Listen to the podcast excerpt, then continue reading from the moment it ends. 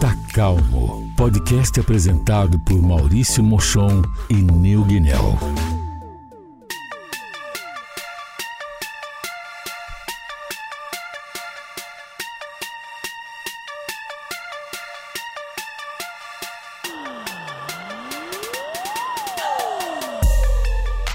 Salve família! Chegamos chegando. De novo aqui, de volta pra vocês. Depois de um, uma leve pausa. Uma, necessária. uma, uma leve pausa carnavalesca. Mais do que necessária. Foi, foi, foi bom dar essa descansada. A gente não ia ter como gravar no meio do feriado. Mas realmente foi pra descansar esse feriado. Foi. Foi diferente dos outros. Foi real. E até ia te falar isso, né? A gente já começar, já começar a falar de carnaval já no, no, no, no podcast. Tirar atrás um pouquinho da semana passada que ficou aí faltando, né? Total, Ficou porque. em aberto.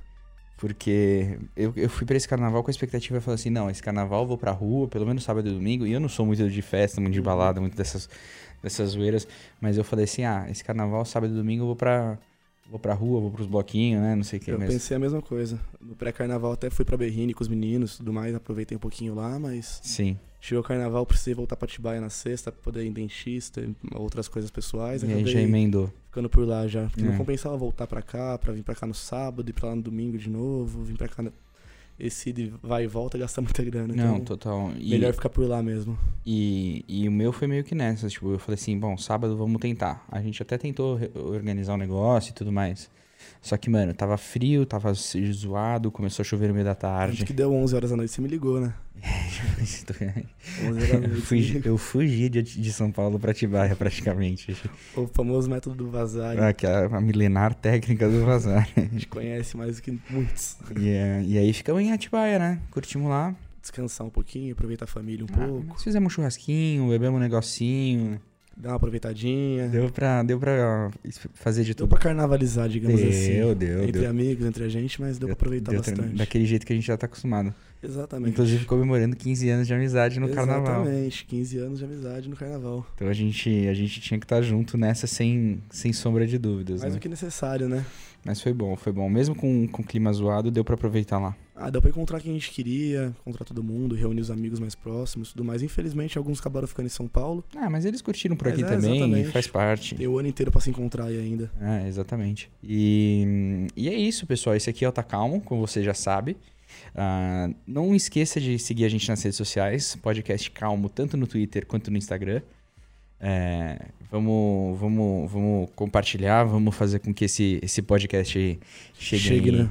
chegue a mais pessoas, né? Exatamente. Feedback também, sempre importante. Sempre, po- muito bom. sempre importante. E hum, o episódio de hoje a gente decidiu falar um pouco sobre a noca origem nerd. Fala aí, Nel. Fazer um formato um pouco diferente dos demais, né? Fazer uma coisa mais nós dois de novo, como o primeiro episódio. Exatamente. Só que com um assunto um pouco mais nichado de novo, só que não tão nichado como foram os dois últimos, né? Que foi de feminismo e o de música. Fazer algo mais abranger uma maior parte da população, digamos assim. Totalmente. E, e é isso, então a gente vai falar sobre como que se a gente se considera nerd ou não, ou geek, qual que é a nossa origem, o que, que a gente gosta, pra você conhecer um pouco mais da gente. E, e tudo isso será falado depois da nossa vinheta, que são só 15 segundos. Vamos lá. Fique com a gente.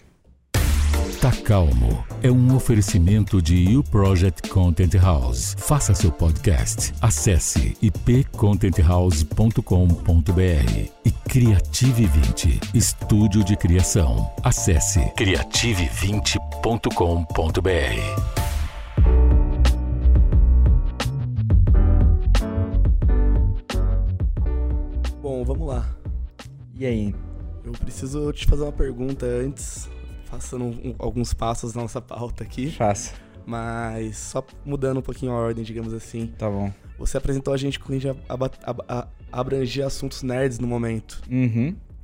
O que seria ser nerd pra você, a diferença de nerd e geek? Porque você sabe que o que a gente vai debater hoje eu considero muito mais geek do que nerd. Claro. Eu penso em nerd como uma coisa de, de uma outra forma, uma outra Claro. visão do, do, do nerd, da palavra nerd. Tá, eu, eu tenho uma visão bem, bem interessante sobre isso, porque eu gosto de dividir entre três categorias Uhum. que as pessoas às vezes confundem. E eu, por ser um nerd de carteirinha, eu acho que eu consigo dizer isso com propriedade. Acho que existe uma diferença entre CDF, nerd e geek, tá? Justo. CDF é o menino que o menino ou menina que estuda, que, né? Até que é o taxado como nerd nas antigas. que é o que, a gente era chamado, né? Então, esse é o CDF, é, o é, o- é a pessoa estudiosa. Até porque é, tava tendo uma discussão no Twitter recentemente sobre o que que significava. Tipo, a galera perguntando, e aí, ô milênio... não, porque nós somos millennials, né? E aí, geração tal? Galera que Boomers. nasceu de 2000 pra cá. Ah, não, geração É. Z. Acho que Y já. Y, né? É, sei É lá. algo do tipo. O que que, que que significa CDF pra vocês? E aí tava tipo, cabeça de ferro. A galera fazendo é assim, não, gente. CDF é cu de ferro porque senta, sentado na cadeira estudando pra caralho. O dia inteiro. Geek, na minha opinião, é quem se interessa mais pela questão tecnológica das coisas. Pra quem gosta de mexer no computador, sabe a diferença entre uma placa e outra de vídeo, ou em algum outro, em algum, em uma outra, um outro lado disso. O geek gosta de saber a diferença do novo iPhone pro novo Samsung, ou isso na minha concepção. O geek eu acredito que tem a ver um pouco mais com a tecnologia do que com, do que com a cultura. Que é aí que eu acho que entra a questão nerd. O nerd tá enraizado dentro de mim, querendo ou não, infelizmente, como o CDF. Sim, Então, automaticamente, ouvir a palavra nerd é linkado a outra coisa. sim. A, a outra expressão da palavra, digamos assim. É, e geek pra mim é complicado, porque quando eu trabalhei em Minas, meu, chefe, meu antigo chefe lá de Minas, ele tinha uma loja geek Uhum, que era voltada, era uma locadora antigamente, ele comprou a locadora e sim. transformou a locadora num ambiente geek. Continuava alocando filmes, porém Sim. filmes só Blu-ray, lançamentos mais, mais recentes. Algumas coisas antigas também de clássicos que ele também tinha, tanto remasterizado em Blu-ray quanto os originais. Tinha alguns VHS lá que eu lembro que tinha, porém a loja inteira era tematizada e era um mundo diferente, sabe? Você entrava lá, Sim. era algo completamente diferente, com muita miniatura, é, busto de personagem, colecionáveis, coisas que a gente pensa Pode como o crer. nerd, de, o nerd de hoje gosta, Sim. porém eu vejo como mais geek, sabe? Sim. A pessoa coleciona. Quando você fala de diferença de tecnologia, já puxa um outro lado pra mim que já sai um pouquinho do que a gente vai debater hoje, Sim. tá ligado? Vai pro lado mais gamer, um lado mais Sim. tecnológico É. que acho Tem- que não é o foco de hoje. Você tem toda razão. Inclusive, assim, no meu conceito da questão de nerd, eh, você não precisa. Necessariamente não precisa ser só cultura pop. Você pode ser nerd com outras coisas. Eu, por exemplo, eu.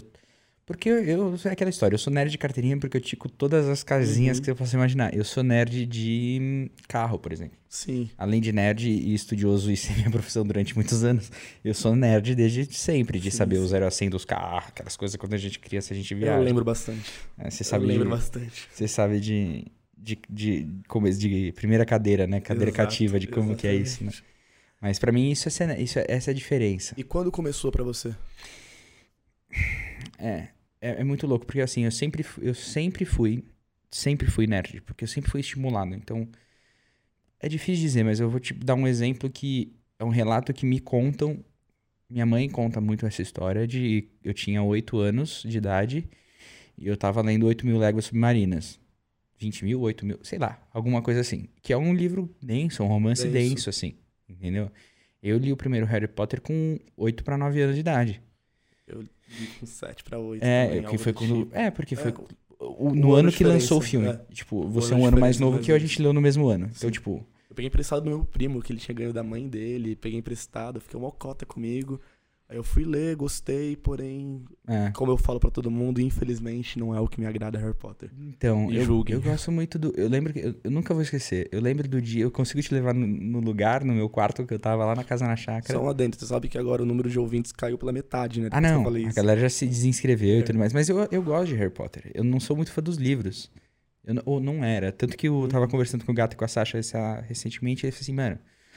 Para, agora você tem quase 30 anos de idade. Lê essa Ele porra, é tá ligado? Porque é, é, 20 anos depois vai mudar alguma coisa, muito, tá ligado? muito. Então, tipo.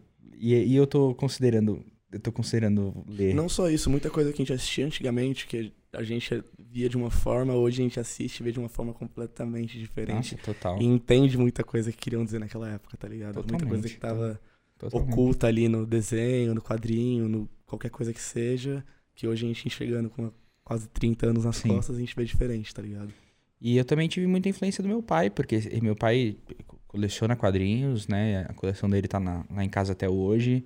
Vira e mexe é, com frequência mensal, eu vou lá na caixa, tiro o pó, falo assim, o que, que eu quero ler de novo, porque ler de novo, porque não tem quase nada novo ali para eu ler. Uhum. Então, tipo, são caixas e caixas de história em quadrinho das mais clássicas. E até que foi muito engraçado, eu sempre digo isso que muitas das histórias em quadrinhos do meu pai eram em inglês mesmo, eram originais. Uhum. E quando eu era mais novo, eu enchi o saco pra ele pra ele ler pra mim a história em quadrinho. Aí uma hora ele se cansou, ele me deu a história em quadrinho e um dicionário. Eu falei assim, filho, você se vira aí, Se pai. vira, legal. Exato. E, foi, e, tipo, foi aí que meu interesse por inglês começou muito cedo também. Entendi. Foi junto também. Foi. Foi. O quadrinho junto com o inglês e. Isso. E, e a, seu e a paixão pela hoje. música, que também Exato. andava no mesmo. Era mais ou menos Vindo na também do mesma seu pai. época. Como a Também gente comentou veio- no último podcast, vindo do seu pai também. Exatamente. E pra você, quando que você começou? Eu sempre fui dos games, né? Sempre gostei de jogo. Eu, eu falo que eu me tornei um nerdzinho ali quando eu tive. Quando eu jogava muito Tibia e tive meu primeiro server de Mu. Uhum. Quando eu parava, matava lá na escola pra ir pra Lan House jogar CS, fazer corujão de CS, corujão de Tibia, jogava Tibia em casa, montava server em casa, deixava aberto, ficava rodando, ia pra escola, deixava rodando, então foi no- começou pelos games e um Sim. pouco dos quadrinhos. Quando a gente começou a se conhecer mais, quando eu tava um pouco mais velho, tinha Uhum. um pouco mais de entendimento de leitura, acabei abraçando de cá uma coisinha daqui, uma coisinha dali, Sim. mas eu sei com clareza qual foi o quadrinho que me fez apaixonar por quadrinhos, que é o meu favorito até hoje. É o que você tem, você já me emprestou. É Uhum. do seu pai, na realidade, que é o Piada Mortal. Sim. Piada Mortal, eu falo que mudou minha concepção de de HQ. Eu acho que eu tenho umas três piadas mortais. Eu tô arrepiado de lembrar do quadrinho. É, São, Piada são, é, Mortal é é- foda. aquele quadrinho do Piada Mortal é É, aqui, outros pra- 500, sabe? É a história dele, como é contado, como é narrado. Qual que é o momento que, quando a gente fala piada mortal, qual que é o momento do quadrinho que aparece na sua quadro. cabeça? O último quadro? Da piada do Joker com a poça de água. É. O último quadro. O meu não, sabe Os qual três é? últimos quadros, na realidade, né? É dele, da- dele contando. a- Sim. Da última página inteira, na real. Aham. Dele contando a piada, dele rindo, indo pra poça com risada, a risada acabando. Enfim. Sim. Aquilo pra mim, é, como fecha o quadrinho, é impecável, sabe? Pra, Porque mim, gera muito debate. pra mim é a. Pra mim é a Bárbara Gordon atendendo a porta. Hum, E é ele com aquela roupa de, de férias. tropical e tudo tropical. mais. Ó, Aquela cena é foda. Aquela. Porque, mano, porque é o momento antes de dar muita merda, tá ligado? Você chegou a assistir o. O que eles A fizeram recente na animação? Assisti. Na animação, o que mais me lembra da animação é a cena que você falou do quadrinho. Sim. Ah, é- é- n- eles conseguiram transformar impecavelmente essas. Todas as outras também são muito boas, a transição. Uhum. Eles transformaram elas em animação. Só que essa cena em específico ganha o, o curto inteiro. Sim. É lindo. É, é, eu não sou muito fã da animação, porque eu achei que eles fizeram exatamente igual aos quadrinhos. E aí, aqui- e, e aí é o mesmo problema que saiu agora recentemente o, o Filho Vermelho, né? O Red Uhum. Sun do, do Superman. Sim. E eu assisti, eu tenho, a- eu tenho o quadrinho, eu adoro o é quadrinho. ótimo quadrinho. Mas, mesma coisa, cara. É um. Uma animação dos quadrinhos. É, porque o, a- o passar do tempo, principalmente no Red Sun, que passa durante muitas décadas, Maçante. se perde. Não se perde, você não sente o tempo passar. Você acha que aconteceu tudo em questão de, tipo, semanas. E foram décadas. Foram anos. Entendeu? Então, pra mim, isso é. Mas você falou de, de game, pra mim, eu tenho a minha. Acho que a minha primeira assim, lem- lembrança gamer, assim. É eu e o Lucas, meu, o, Lucas o Ruivo, que a gente, a gente Uhum. tava conversando recentemente sobre ele. E a gente. Eu tinha o Nintendo 64, eu levava pra casa da avó dele. A casa da avó dele era ali. Eu não- nem sei se ele ainda. Se ele ainda tá. Se a, se a avó dele mora lá ainda. Mas sabe o CC? Sei. subindo ali, à direita, não tem a ruazinha que a Sem gente saída. vira à direita pra ir pra dentro lá, que a gente faz o caminho. Da sua casa? É, Sim. é aquela casa de esquina ali, uma casa de tijolinho à vista. Não sei qual que é. Lá, eu levava o, o Nintendo 64 pra lá, e como a gente não tinha, eu não tinha o memory card do, do Nintendo 64, a gente não tinha como salvar, a gente fazia speedrun do, do Super Mario 64. Que demais. É. Então a gente corria o dia inteiro, a gente sentava na frente da TV e zerava aquela merda. Eu tenho uma memória afetiva possível. com Super Mario muito boa, que foi o primeiro jogo que eu zerei em, em console. Uhum. Em todos, né, em geral. PC, console, tanto faz. E foi com meu tio. Eu lembro que eu ganhei Super NES no 98, 99 mais ou menos. Sim. Era o Nintendinho ainda, não era o NES. Então foi no- alguns anos Uhum. depois que ele que chegou no Brasil. Uhum. E eu jogava muito Mario, mas eu era muito ruim, que era muito pequeno, eu tinha 6 anos. Claro. E eu lembro de E vir, é um jogo eu fácil. lembro de vir pra Campinas, na casa do meu tio, trazer o Super Mario World pra cá. e a gente passar um final de semana inteiro jogando e conseguir zerar junto pela Uhum. primeira vez Super Mario. Aquilo pra mim é uma memória afetiva muito boa, sabe? Sim. E junto disso, ontem eu tava em Atibaia, tava mexendo umas coisas minhas antigas e achei uma disqueteira minha com CDs do Play 1, cara. Achei cada Caraca. jogo lá que, mano, se começar a falar agora aqui, vira um podcast É, só, só dos games do de Play Play 1, 1. porque, cara, foi uma nostalgia e era do Play 1 e de Play 2. Sim. Então tinha desde o joguinho de surf que eu jogava no Play 1, que era um bagulho ridículo, que era só ir pro lado pro outro e fazer as manobrinhas. Uhum. Até o Dave May- Cry do Play 2, que tinha Que um e o mano. 2, que foi um jogo que eu É. acho que eu dei uns 30 finais nele. Porque Sim. colocava pra jogar, jogava uma semana direto, acabava, colocava de novo, ia de novo. E é um jogo muito bom também. Sim. Eu, eu, eu sou da, de games, assim, eu, eu lembro claramente da época de quando eu vinha pra São Paulo, né? Quando eu ainda morava em Atibaia, eu vinha pra São Paulo pra ficar com meu pai. Meus pais são separados, pra quem não sabe. Mas eu vinha pra cá e a gente ia na Blockbuster alugar fitinha de Nintendo 64. Eu Eu- sou dessa época. Lá em Minas eu alugava, nas duas ruas pra cima da minha casa, no interiorzão de Minas, eu lembro eu alugava Donkey Kong, é, Donkey Kong é, 007, eu lembro de, de alugar muito, Era muito, maravilhoso. muito, 007, o muito. GoldenEye. GoldenEye, que você fazia o cheat com a cabeção, os Era um personagens. clássico aquilo.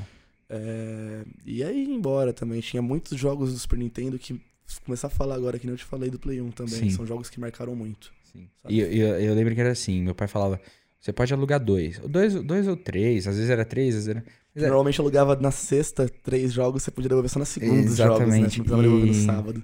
E era batata. Um desses jogos, durante muito tempo, foi o de corridinha do Star Wars, do Ameaça Fantasma, que tinha as navezinhas. Sei qual que é. Ah, não dava. Aquele jogo era muito bom, É velho. muito bom. Aquele jogo era muito bom. Videogame antigo, se for parar pra pensar, é muito bom. Outra memória antiga que eu tenho de você perguntando de como começou a minha vida nerd, Uhum. eu lembro também de quando meu tio mudou de Minas em 98, se não me falha a memória. 98, 97, 90, por ali. Tá. E eu lembro que ele ia de Campinas pra Minas, eu sentia muita falta dele, porque como a gente cresceu muito, seis, cinco anos juntos, é, a convivência era como se fossem irmãos. Sim. Então quando ele ia passar o final de semana por lá, eu lembro dele me pegar sábado de manhã em casa, da gente estar sábado de manhã em casa, a gente sair pra dar uma volta de carro, ele me levar no fliperama, onde minha avó nunca podia sonhar, Sonhar que eu estivesse pisando, Uhum. pra jogar Mortal Kombat, Street Fighter, e eu passava a manhã com ele. Sim. Na hora que a gente ia embora, ele falava, Gui, só não pode contar pra avó. Beleza, hoje, até hoje ela não sonha que a gente frequentava pode fliperama. crer, pode crer. E a memória, né? É, Nerd, querendo ou não, isso, é, isso é total. 5, 6 memória, anos de né? idade no fliperama, cheio de marmanjo do seu lado. Sim. E aí, e aí durante muito tempo, a minha brisa foi com carro, né? Videojogo de carro. É, eu lembro assim, o primeiro jogo de carro realmente que eu, gost- que eu jogava, tipo, sério, eu também tinha aí uns 8, 9 anos de idade. E era um. eu- eu- se eu procurar o nome, eu vou saber, porque naquela época não tinha um jogo de Fórmula Uhum. 1, eram vários jogos de Sim. Fórmula 1. E aí não era tipo Mônaco, não sei o que que o pessoal fala, não era Pole Position 90 e alguma coisa. É. 90 e algo. É, é, e era alguma coisa específica, tanto que eu lembro que tinha o corredor X no lugar do da Williams, Uhum. porque o Senna tinha falecido e acho que tava. em- Eu não sei o que aconteceu, não tinha um dos pilotos, eles tiveram que colocar piloto X. Uhum. E- mas eu acho que era um pouco depois, porque o Schumacher já tava na Ferrari, então acho que foi até depois disso. E eu lembro que meu pai me ensinou a mexer no carro, porque você podia fazer as config- Suspensão, abaixar suspensão, um é, motor, tu- mano, tudo, você fazia tudo. E eu lembro que do jeito que a gente mexia no carro, todas as barrinhas de handling, de velocidade, não sei o que, todas, Alteravam juntos. todas elas, cima. elas- E aí tinha rádio de equipe, tipo, o cara, fala- tipo, você fazia alguma coisa, você derrapava, o cara, o, o rádio de equipe fazia assim, take it easy. tipo, era muito bom. E aí depois Underground 2, né? É, Underground 2 foi junto com o Midnight Club Dub Edition. Os É. dois jogos de carro que eu mais, definitivamente, os dois jogos de carro que eu mais joguei na minha vida. É, eu acho que assim, eu joguei muito Underground, mas nada mais do que Midnight Club. A gente fazia cockpit no Lucas pra poder jogar Midnight Club, você e ele juntos. É verdade. A gente abria a sala inteira. Imagina, gente, quem tá ouvindo. Era o amigo que tinha a maior TV da- do grupo. Sim. A gente instalava o play na casa dele, colocava Midnight Club, afastava os sofás, afastava a sala inteira, fazia um cockpit com duas cadeiras na frente, uma atrás, motorista, passageiro e banco de trás. Exatamente. E jogávamos. E não tínhamos volante, Não, era, no- controle. no controle mesmo. E jogávamos da uma da tarde às quatro da manhã, sem parar. É Midnight Club. Era isso, porque, mano, o Underground 2 é até curioso, porque assim, o Underground 2, o save da galera, porque a gente jogava de galera, Uhum. era no Xbox do Giovanni. Pode crer. Era no Xbox do Giovanni. Condomínio Um dentro do condomínio. E- É, condomínio dentro do condomínio. E assim, a gente tinha, cada um tinha o seu carro, Era, tipo, organizadinho, tá ligado? É. Era organizadinho. Então, quem jogava era eu, o Giovanni, o Lucas, o, O Vi- Mota. o Vitinho e, e o João. E aí, essa é até uma história engraçada, que só as pessoas que estavam nesse carro vão lembrar disso. A Cibele tava dirigindo, subindo no, subindo no vale, e aí passou uma... Ela, sabe a, a pontezinha? Sei. Eu não sei se ela acelerou pra brincar, não sei o quê. E o carro tava lotado com todas essas pessoas que eu acabei de falar. E o João Com uma voou. média de idade de 13 anos. Menos, Pra menos. menos, menos. E o, o João voou e bateu a cabeça No teto. no teto. E aí ele falou que ele tinha perdido a memória. Coisa de Como criança, né? assim? Coisa de criança. Coisa de criança. Aí a gente falou assim: Ah, você perdeu a memória. Aí, tipo, a gente sabia que ele tava usando, né? Ah, você perdeu a memória, tudo bem. Então a gente vai fazer o seguinte: a gente vai deletar o seu Honda Civic. Não, não deleta meu Honda Civic. Você sabe que é o Honda Civic. É tipo isso. E mal, a gente falou de game pensando em filme e série. Certo. O que, que a primeira memória que vem na sua cabeça em questão de filme e série? Cara, é... de filme, sincero, assim, eu posso. Eu, foi assim, eu quando criança, muito criança, minha mãe falava que eu queria que- assistir o Rei Leão uma atrás da outra. Mas eu nem vou levar em Vamos consideração. considerar filmes, É, eu vou dar um pouco entre mais aspas, um recente. cult, algo mais assim, algo, um clássico que te marcou muito, algo que te lembre muito. O primeiro filme que eu fiquei obcecado por um filme, porque aí eu lembro e aí eu realmente assistia o filme. Perfeito. foi Escola do Rock. É o- é- porque assim, se você falar aquilo que a gente tava conversando, ah, até menção honrosa aí, um, dois filmes que mudou a vida, se eu pudesse escolher um filme que mudou a minha vida, foi Escola do Rock. Eu tenho meu tatuado. Você tem o seu tatuado, tenho é meu verdade? tatuado, que é laranja mecânica. E a série, Tanto você tem o per- filme e a Eu série. tenho o filme e a série per- tatuadas, que por isso que eu te perguntei. Sim, Que o filme é um tanto quanto perturbador, se for pra pensar que uma criança de 13 anos assistindo Sim. e gostando de um filme daquele. sim. Porém, é um filme que eu lembro de minha mãe comentar muito e meu padrasto comentarem muito comigo. E eu sempre gostei muito de cinema, de entender um pouco, de entender, conhecer a história de filmes, filmes bons, filmes clássicos, não entender quem é diretor, Uhum, entender produção, mas uhum. entender de filme. Uhum. Saber filmes, saber clássicos, o que é bom, o que não é, o que as pessoas gostam, o que não gostam. E Laranja Mecânica foi um filme que os dois comentaram comigo. Eu fui ler sobre na época que era internet de escada ainda, que eu tinha 13 anos, então isso foi 2006, 2007, mais ou menos. Sim. E fui atrás, li, achei interessante. E eu lembro que minha mãe tinha um DVD desse filme, só que eu não tinha DVD em casa. Eu lembro de ir pra minha mãe e assistir com ela a primeira vez, não entender absolutamente nada sobre o filme, mas ficar completamente maravilhado com o filme. Sim. Ficar ah, assustado de tão bom que eu tão bom como eu tinha achado aquele filme. E era algo muito diferente de qualquer outra coisa que eu tinha visto, porque era uma criança de 13 anos assistindo Laranja Mecânica. Total. E é outra história, né? Entendeu? É É, outra outra pegada, é, um, é maçante, é denso, Uhum. É até de certa forma chato o filme. for Tem adulto de pensar. 30 anos de idade que não Que não- consegue assistir hoje a Laranja tem. Mecânica. E eu fiquei com isso na minha cabeça há muito tempo e não conseguia reassistir. Não achava, não conseguia Uhum. baixar. Demorei pra ter DVD, em, ter DVD em casa pra poder assistir em casa. Até E porque, eu- vamos ser sinceros, o Torrent chegou pra gente aí faz o quê? 10 anos? Máximo. Máximo. Máximo. E eu lembro de, no primeiro colegial, o final do fundamental, começo de Uhum. colegial, aquela. a- começo de adolescência, fim de pré-adolescência, algum professor meu, em alguma aula, não lembro qual, tentar passar laranja mecânica, mas passar apenas uma aula, passar só 50 minutos da aula. Nossa. Acabou a aula, não deu continuidade. Aham. A hora que acabou a aula, que eu vi que não ia conseguir assistir, eu pedi pra ele o DVD emprestado, ele me emprestou. E na época eu já tinha DVD em casa, mas eu não tinha encontrado contratempos, e eu Uhum. assisti de novo com 16, 15, 16 anos e novamente fiquei apaixonado pelo filme. É, né? A gente não tem o que falar. É o maior diretor de todos os tempos, né? O que, Indiscutível. você vai falar do Kubrick? E aí eu fui assistindo cada vez mais, até hoje eu ainda assisto esporadicamente, porque é o filme que cada vez que você assiste, você vê um novo ponto de vista, você tem uma nova percepção, você vê coisas novas na gravação que você não tinha percebido antes, cenas que você não tinha percebido antes, coisas que acontecem na gravação que você sabe depois de conhecer o filme que foram improvisadas Uhum. e que você olha aquilo ali e você não acredita que foi improvisado. Sim. E Então- você vê a genialidade do bagulho. É, é outros 500, sabe? É outro, como diria Bruno Henrique, tá em outro patamar. Outro patamar. É outro tá em patamar. outro patamar. E série, como você mesmo disse, também tenho tatuado, pra quem me conhece. Eu não, nunca gostei de série. E eu lembro que foi em 2012, quando eu conheci o Tim, que tá pra vir nos próximos podcasts. Ele tinha assistido já Breaking Bad, ele tava na terceira temporada e ele começou a encher meu saco pra assistir Breaking Bad. Assiste, assiste, assiste, assiste, assiste. E eu não gostava de série, eu lembro de bater. Tinha, eu não gosto de série, eu não consigo assistir, eu não tenho saco pra parar. E foi enchendo o saco, enchendo o saco, até que teve um dia que me deu um start. Eu falei: Quer saber de uma coisa? Eu tava à toa, era um final de semana, domingo, chovendo. essa porra. Falei: Vou assistir Breaking Bad. Coloquei a primeira temporada, achei uma bosta. É, mas é isso. Assisti o primeiro, segundo e terceiro episódio, eu falei: Que merda é essa, irmão? Que série ruim. É. E eu não entendia de série, eu nunca tinha assisti- parado pra realmente assistir uma série. A série que eu tinha assistido na época era How I Met Your Mother, que é o Sim. que eu tinha com- comecei a acompanhar na metade, já e fui Uhum. acompanhando até o final. Que é praticamente sitcom, né? Lançavam na segunda, se não me falha a memória, nos Estados Unidos, na terça, na terça ou na quarta. No Na dia terça. seguinte já tinha no Brasil já ela legendada, então eu já assisti ela até o final, menos os dois últimos episódios que eu assisti em, em live stream. Eu Uhum. consegui achar um gringo que tava streamando a série, eu assisti ela no dia do lançamento e no dia seguinte. É, eu, eu, eu, eu tive um problema com How I Met Your Mother no final. Porque eu- lembra que eu falei que do. no- eu falei no último programa que eu, na minha na nossa sugestão do qual era boa, do The Ranch. Sim. Que eu descobri que eram os últimos episódios e eu travei. Eu entrei em, na- em, tipo, em negação. Foi igual Met Your E E, foi assim. eu- tipo, foram duas semanas que eu, que eu não quis ver nada.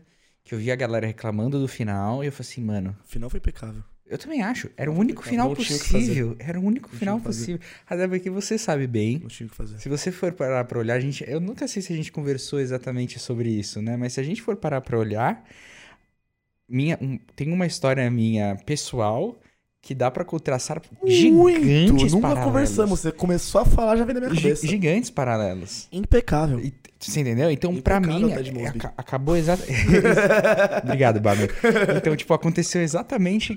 Você entendeu? Exatamente o que deveria E acontecer. diga-se de passagem, em 2014, eu ganhei um presente de você que também encontrei ontem, junto com a minha disqueteira, que você nem lembra que me deu. Nossa, com certeza não. Que foi um, um Bros Code Ah, é verdade. que você dedicou ele pra mim na contracapa dele. Me arrepia de lembrar de tão do caralho que foi aquilo. Nossa, nem lembro o que, que Eu tá nunca escrito. parei pra imaginar que um meu melhor amigo, meu bro, me daria um Bros Code do Barney. É verdade. Vai tomar no cu. Te amo, irmão. Mas voltando a Breaking Bad, que nem você falou, sitcom é difícil. É. Sitcom é uma coisa que é diferente. É... E só pra deixar aqui, eu quero só deixar uma coisa clara aqui.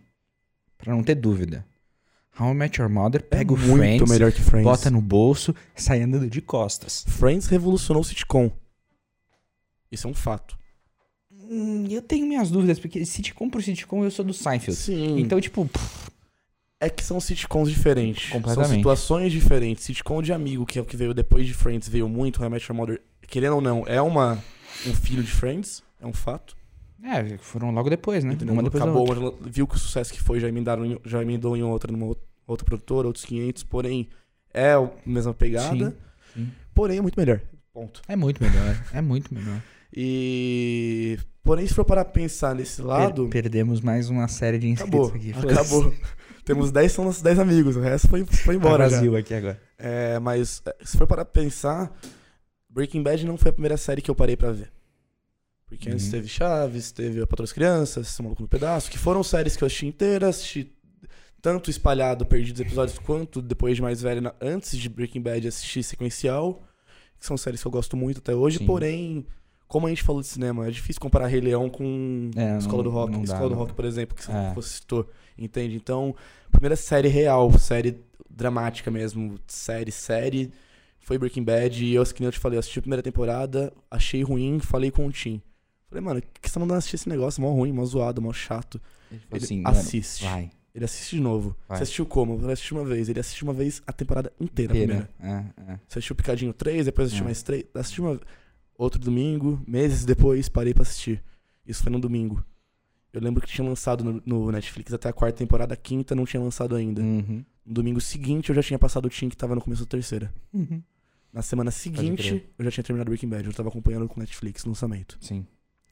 E eu lembro que quando lançou a quinta temporada, eu fui assistindo, eu esperei lançar inteira no Netflix, eu não vi ela antes. Uhum. E. O real. Mentira. A quinta temporada eu assisti. A, a quarta temporada eu assisti no Netflix. E a quinta temporada eu assisti junto. Sim. Porque quando lançou no Netflix começou a passar a quinta praticamente no mesmo tempo. Eu acompanhei a quarta, adiantei a quarta e peguei os episódios da quinta. Só pra falar claramente aqui, né, que vai ter spoiler nesse podcast. E também se você... E desculpa, irmão, acabou Spoiler, faz 10 anos spoiler de Breaking Bad porra. não é spoiler. É, Ponto. Não assistiu, ia ser muito em otário de não ter assistido em- Breaking Em Bad. que momento que o, que o Rank tá cagando? Em que momento? Foi na quarta temporada Foi ou na foi na quarta quinta? temporada, final da quarta temporada. Ele Foi- o último episódio da foi, quarta. Que ele descobre que o Walter é Heisenberg. É. Que ele vê o livro do- de anotações dele, vê o WW, liga nas outras coisas que tinham acontecido. Então e eu comecei a acompanhar junto com os Estados Unidos na quinta temporada. Que foi quando lançou Netflix e a quinta tava começando a passar por lá. Porque se eu não me engano, que ano que foi? Você consegue dizer? 2015? Acabou em 2013. Acabou em 2013. Acabou em 2013. Perfeito, foi o ano que eu entrei na Jaguar Land Rover. Sim. É isso, porque foi o ano que o. Porque foi o Mike. Foi o Mike que me. Que eu falei, inclusive, o Uhum. Mike Ike Monster, que vai estar aqui no nosso podcast. Inclusive, já, o, sigam o podcast dele, é, que mexeu no meu iPodcast. É, ele que meio que me, me incentivou a voltar a assistir Breaking Bad, porque eu tinha dado um, um timing. Ele falou assim. E aí ele virou e falou assim: Mochon, a quarta temporada é a melhor. Porque a quarta temporada é do Gus, não é? A terceira e a quarta são do Gus. É, isso. Mas a, acaba- quarta, é- a quarta é a é principal onde- dele. é- o Gus isso. é apresentado na terceira ele trabalha na quarta. Isso. A quarta temporada. E, e para mim, a quarta temporada é a melhor mesmo. Porque se assiste ela na ponta do sofá, todos os episódios. Porque a qualquer momento pode acontecer qualquer coisa que você não faz ideia. quarta temporada tem meu episódio favorito de Breaking Bad. Que é o da mosca. É o da música. É. É, de- coisa de gênio, né? É coisa de gênio. Não tem outra. Eu sou uma das poucas pessoas que fala que aquele episódio. Muitas pessoas gostam, entendem a genialidade, mas não gostam do episódio por ser maçante. Eu gosto porque você vê Breaking Bad inteiro em um episódio. É. Eu, assim, eu já assisti muitas das séries que a galera dis, discute, né? Desde Sopranos, a Game of Thrones, tudo. Vai embora. Pra mim, esse é um dos episódios mais importantes da história da televisão. Sim, Ponto. sim. Tipo, junto com o, o último episódio do Seinfeld. E eu lembro que eu acabei com a sua vida na quinta temporada de Breaking Bad. Por quê? Porque você não tinha. Eu já tinha assistido tudo. Aham. Você tava nessa, no seu luto de ser última temporada. Você tava demorando pra É, assistir. eu fiz E isso. eu falei, Maurício, assiste porque ninguém assistiu ainda. Eu preciso de alguém pra conversar. É verdade. Se em uma semana você não assistir até tal episódio, eu vou começar a te dar spoilers. É verdade. Você não assistiu. É. o primeiro spoiler que eu te dei É. já bastou pra você ver ele inteira. Qual que foi? O Hank morre. Nossa, é verdade. Você me falou Não te que- falei como, não te falei porquê, não te falei nada. Nossa, você Eu falei, falou. Maurício, assiste. O É Hank verdade. morre. É verdade. Você parou o que estava fazendo naquela semana pra É assistir. verdade. E eu eu lembro que você me ligou no dia, no dia seguinte ou no dia que você assistiu e É falou: verdade. "A- a- atende, oi. Caralho, Acabei o merda. morreu. tá ligado? Foi, Sim. E eu tenho tatuado as duas, tanto É. Laranja Mecânica quanto, quanto Breaking Bad, que são dois ícones pra mim, duas referências de cinema e Sim. televisão. Mas fo- você falando. Porque assim, foi o que você falou de, de lembrança, que você lembra claramente do. Do, do Laranja Mecânica e tudo mais. Eu não tenho uma, a maioria das lembranças. Porque eu comecei muito novo a ver as coisas. Então, tipo, eu via Poderoso Chefão muito novo. Então, eu não tenho a lembrança de quando eu vi. É, e aí, desde coisas tipo Forrest Gump, eu sempre vi desde muito cedo. Mas mesmo vendo tudo isso muito cedo, o que te marcou foi Escola do Rock. Foi, foi porque. hum, a- a- ali- por mais que eu goste muito. Você tava no auge do seu rock, de gostar de rock de criança, aquela É. coisa, tudo que envolve algo que tava- você gosta, você abraça. E eu tava tão sozinho. Seu pai, Jack Black, é muito bom. E eu tava tão sozinho. Porque eu não Você tinha. Acabado de mudar pra São Paulo. Não, não, eu tava aqui, eu tava em Atibaia. Eu ainda era, era novo assim. Eu tinha. Porque, eu, tipo, porque com, quando você tem 11, 12 anos de idade, que é a minha. Porque eu te- tinha exatamente a idade dos alunos do Jack Black. Então, eu não tinha. Os, os meus amigos não tinham interesse por música naquele tempo, a não ser que estivesse tocando no- na rádio. Lá em Atibaia, entendeu? Uhum. Eu não, eu estava sozinho ouvindo ACDC, Metallica, é, Doors, Guns, sabe? Sim. Led Zeppelin. Eu estava ali, não tinha ninguém, Sim. entendeu? Então, Então, ouvindo Summer Electro Hits. é, tipo, eu também ouvia Summer Electro Hits, Mas, hora que você gostava. mas eu tava sozinho. E aí esse, esse filme me, me abriu, assim. Te representou. Mas é, eu tenho duas lembranças ge- geeks de cinema claras. Eu fui na estreia do Homem-Aranha do, do Sam Raimi. Eu lembro de ir, eu lembro do meu pai me levar na- no cinema pra assistir na maior tela de, de cinema de São Paulo. Eu tenho exatamente a, a- a memória desse dia. E eu já tinha assistido toda a trilogia de Star Wars. Uhum. Eu tinha assistido os prequels, o, o 1 e o 2. Só que o 1 e o 2 eu acho que eu assisti em casa. Mas o 3 eu fui pro cinema.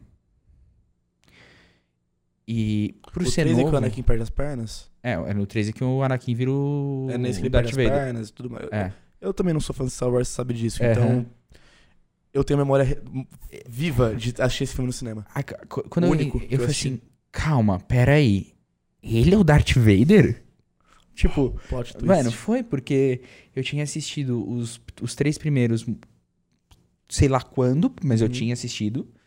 Eu tinha assistido os dois, eu jogava o joguinho da, do, do negócio, né? O Anakin era um menino loirinho, bonitinho, ele era o herói. Como assim ele é o Darth Vader, Ele é? Skywalker, porra. E aí ele é o pai do cara, e lá naquele negócio que eu vi lá. Tá ligado? Então aí, tipo, foi nesse momento que Star Wars foi Entrou assim, em você. lá dentro.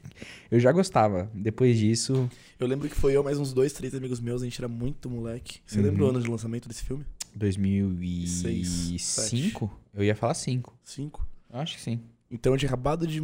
É, provavelmente 2005. Em 2005 eu mudei pra Atibaia. Foi, é, foi por aí, que eu tava em São João, São João Boa Vista ainda. E lembro que eu fui com três, quatro amigos meus de escola de lá, que eram os três, quatro fascinados. 19 de maio de 2005. Que eram os três, os três, quatro fascinados por Star Wars. E eu fui porque era amigo. Uhum. E assisti o filme e adorei, achei muito bom, porém, depois, mais velho, fui tentar assistir e, assim como Game of Thrones é aquele tipo de filme que eu sei que é bom, Uhum. eu sei que é legal, eu sei que tem uma história bacana por trás, porém, se eu dou play, dá 20 minutos dormindo. Não, não me prende, sabe? É É, uma foda. coisa que não chama minha atenção. É foda. E eu gosto, acho legal, acho, a hype acho demais, É. uso meme, foda-se, uso Claro. tudo, mas não é o que me agrada, É, infelizmente. É porque é o que eu falo, é o que, é o que eu falo pro, para as pessoas. Você precisa entender que em determinado momento certas coisas vão ser maiores do que você. Exatamente. Entendeu? Tipo, maior, mai- você pode gostar, você pode não gostar. Sua É- opinião não é válida. não chega, entendeu? Tipo, foda-se. Tá ligado? Exatamente. Eu, eu lembro que você falou do, que você gosta do hype. É, eu acho que foi o filme que eu mais fiquei hypado de ver no cinema. Tirando, tirando o Ultimato, porque, né? Eu fiquei hypado. É, não tem como não ficar hypado, mas é, Force Awakens, né? Porque depois de, do- depois de 10 anos, porque foi de 2005 para Sim. 2015, é, eu fui no cinema, a Carol, minha namorada, me conseguiu colocar na pré da pré-estreia. A gente já tinha a pré-estreia comprada e eu fui na pré da pré-estreia. Fui dois dias seguidos assistir o filme. E aí você entra, tem que deixar o celular no, no lugarzinho, Sim, que você não pode sim. entrar com o celular. Você senta num lugar aleatório e eu sentei do lado de uma mina que eu nunca vi na minha vida. Eu lembro que. Então, você imagina, eu tava sozinho, porque a Carol tava trabalhando e eu tava fazendo eh, sozinho ali com as pessoas do meu lado. Eu tava tipo assim, ó, na cadeira. tá, tá, tá, tá, tá. Na cadeira vai começar, vai começar, vai começar, vai começar. Quando começou, quando deu tan do negócio de Star Wars, mano, eu e a menina do lado, a gente se abraçava. Caralho, essa porra, vamos! Tipo, foi, mano, real, assim, foi tipo, mano, foram minutos todo o negócio passando o texto, a galera tava gritando, desesperado. Inf- E foi uma puta experiência do caralho. Uma assim. experiência em cinema que eu tenho muito boa também de estreia, não foi pré, mas foi estreia. Uhum. Foi no Batman do Bane, que deu um branco no nome agora. Um do- Dark, é, Dark Knight Rises. Exatamente. Que eu lembro que eu fui com uma ex-namorada minha, com a Carla. Uhum. E eu lembro que tava sentado na fileira do cinema na estreia, uma das últimas poltronas, nas últimas fileiras. E coincidiu de ser, acho que uma sequência de cinco casais. Era eu e ela primeiro, tinha mais cinco, quatro ca- casais do meu lado. Uhum. Na parte que o, que o que o Bruce Wayne tá sub, escalando pra poder sair do poço, pra poder Sei. voltar, sair da escuridão. Naquela cena, me arrepia de lembrar, porque foi muito engraçado. Que eu olhei pro lado, na hora que ele consegue sair, Uhum. Tava os quatro namorados, inclusive os cinco namorados comigo, debruçados no joelho, com o olho É- cheio de é lágrima, foda. desesperados, sem saber onde, o que fazer, pra onde correr. Eu olho pra eles, a gente se olha, todo mundo com aquela cara tipo de caralho, aconteceu. Sim. Aí Todos os, os cinco olham pra trás, tá as namoradas vão mexendo no celular ou bodeadas, e os cinco ali, caralho, como assim? Vocês estão mexendo no celular, cara? Para, não. Sim. Olha o que tá acontecendo na tela do cinema, tá ligado? é tipo, foda, mano, não dá. olha isso que tá acontecendo. Eu, eu lembro de ter ido assistir o, o, o Batman, do, o, Dark Knight, Dark né? Knight. O, o do Coringa, eu lembro de ter assistido no cinema. também, Eu, mas não assisti os, estreia. eu assisti os três no cinema, mas eu lembro do, do, do Begins. Eu lembro que. Eu lembro do dia que meu pai me ligou durante a semana. Ele falou assim: desculpa. Aí eu assisti. Eu. Quê? Maior traição possível. Não acredito que você fez isso comigo. Não, não acredito que você fez isso comigo. Nossa, eu fiquei puto alguns dias. Aí ele foi de novo. Ele fez, não, não, não, desculpa, aí você não tá entendendo. Ele falou, eu acho que ele, eu acho que ele falou, nem sei se é isso, mas esse seria um argumento válido. Ele deve ter falado assim, irmão, eu leio os quadrinhos desse porra antes de você ser um, uma porrinha no tá meu, meu saco, saco, tá ligado? Então fica quietinho, velho. E, e, a gente vai no fim de semana junto, tá ligado? Esse negócio de contar, de assistir antes, é uma coisa que eu sempre tive problemas em relacionamentos. Eu imagino. Porque eu, desde que comecei com Breaking Bad, eu virei heavy user de séries, né? Eu assisto muita série. Uhum. E séries que muita gente não gosta, séries ruins, eu gosto de ver pra ver se realmente é ruim. E às vezes eu gosto de uma série ruim ou outra. E já causou brigas feias em relacionamentos meus assistir episódios de série antes, tanto eu quanto o outro lado da relação, sabe? É, Sim. Você falou do seu pai agora, me veio lembranças não muito boas na cabeça aqui de várias vezes que tive dores de cabeça. Pode crer. É, é, é normal. Eu. Eu até tinha uma história dessa com a Carol, mas, mano, teve, tem uma hora que. Ah, eu não. Eu não sei se foi Walking Dead. Mas que Dead ficou tão merda depois que eu falei assim, olha. Porque é tudo um sonho, né? É, é, provavelmente, né? Eu falei assim, amor, vai lá, assiste, foda-se. Eu cantei isso no final mas da segunda é um temporada. Sonho. Mas espera, ele não morreu? Não. Ele não morreu? Não. Ah, então eu tô viajando. Achei morreu, que ele tinha morrido. Morreu todo mundo menos ele. Ah, então é isso. Então é um sonho, porra, é lógico. Pelo Se que eu vi, né? Posso estar completamente errado é, eu não sei, eu parei de assistir Mas na, tipo, levar, na, na prisão.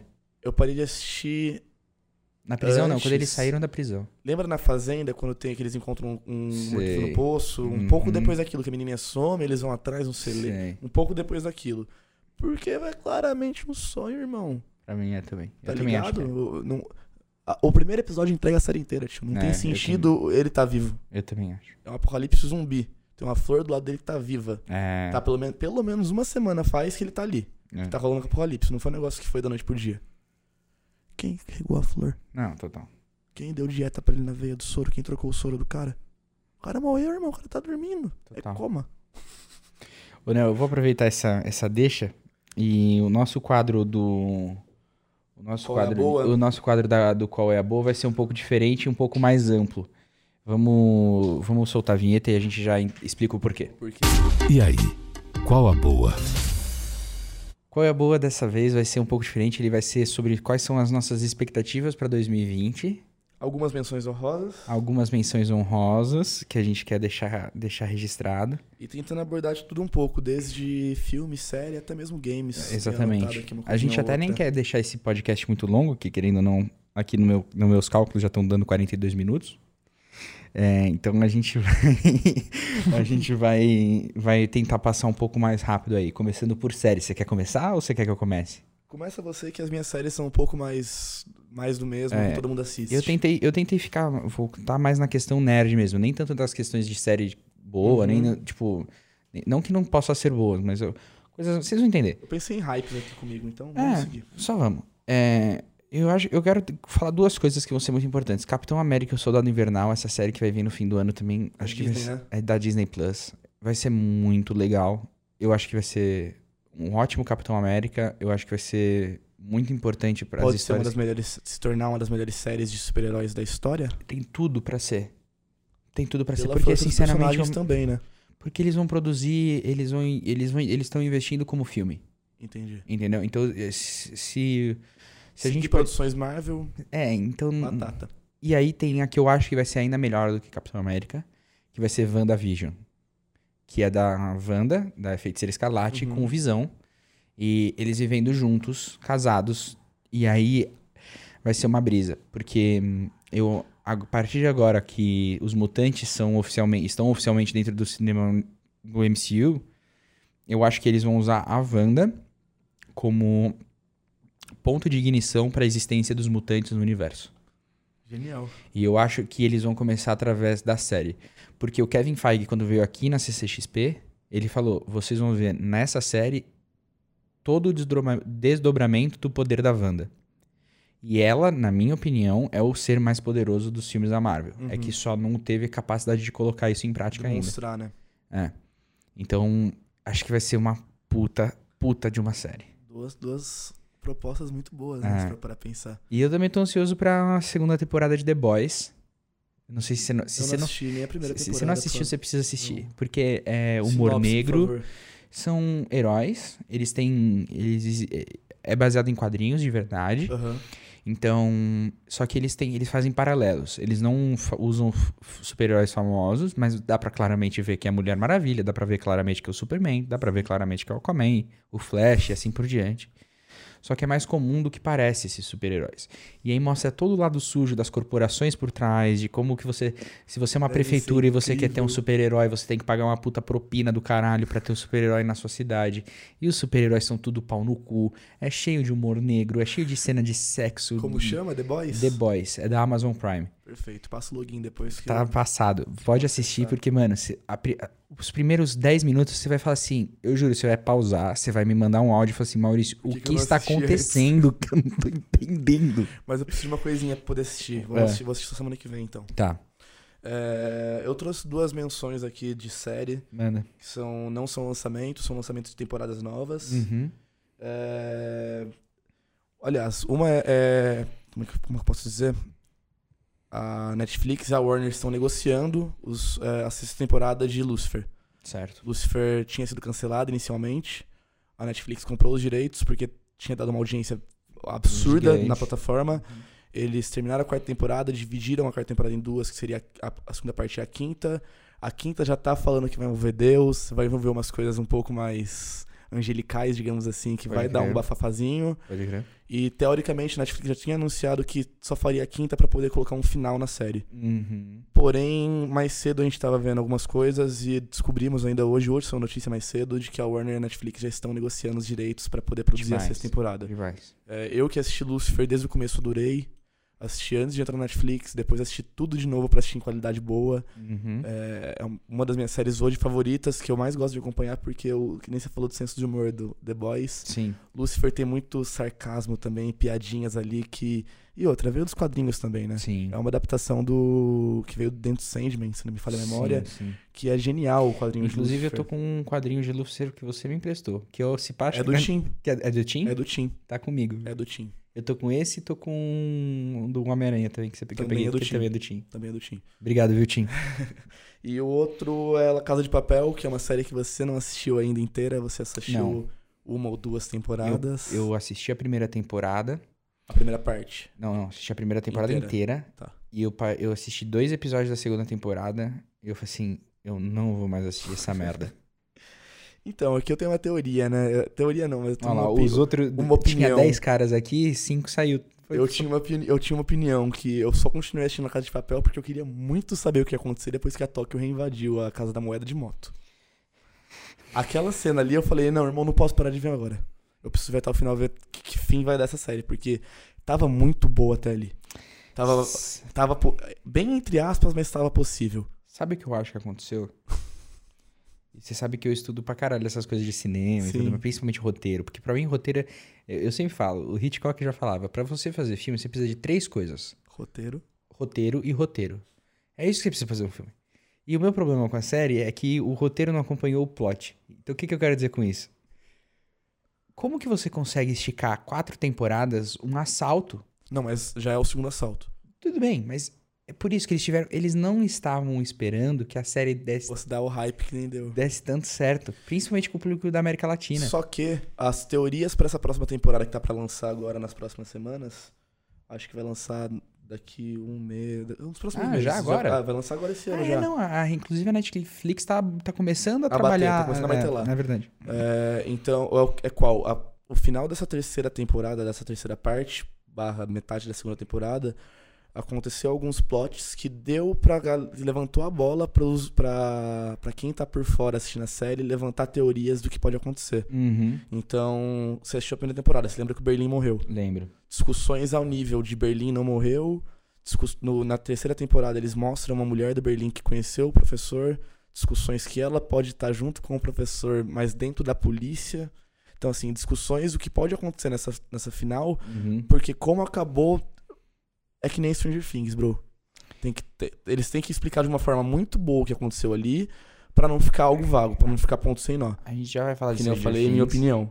Eu- só pra dar essa, essa introdução pra você também já puxar, que eu já sabia que você ia falar sobre Sim. Stranger Things. Uhum. Então, La Casa de Papel, a quarta, tempo, quar- quarta parte, Quarta parte. né, segunda parte da, da segunda temporada, Sim. tá pra lançar. E Lucifer também praticamente confirmada sexta temporada e quinta tá por vir também já. Eu acho que House of. Uh, olha o House of Cards, que eu gosto de House of Cards pra caralho, mas a Casa de Papel. Acho que a questão é o que, que teria sido melhor pra mim? O que teria feito pra mim uma série do caralho? O cara botar na cabeça dele e falar assim: eu vou fazer só cinco temporadas. Tá? A primeira temporada vai ser só background e preparo pro assalto. A segunda temporada eu vou começar com flashback. Preparos. Começar com flashback. E no final da segunda temporada eu vou invadir o, eu vou invadir o lugar. A terceira temporada eu vou passar a temporada inteira lá dentro. Dentro.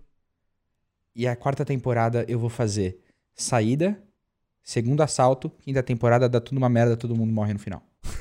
Pronto, você tem uma das melhores séries de todos os tempos. né? você faz desse jeito.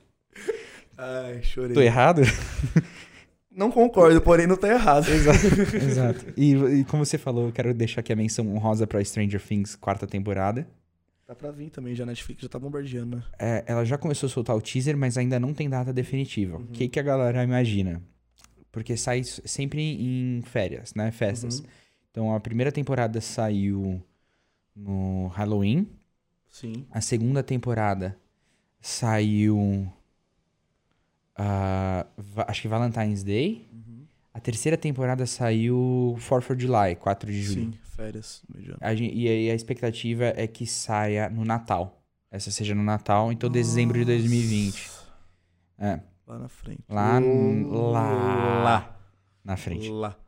Então, tipo, Faz sentido. faz sentido. E assim, é uma proposta boa, uma, uma proposta de marketing, de lançamento, de divulgação muito É, boa, né? Lançar é. em data comemorativa. E, e os criadores, né, que são dois irmãos, eles lá em 2017 eles falaram que a quarta temporada seria a última.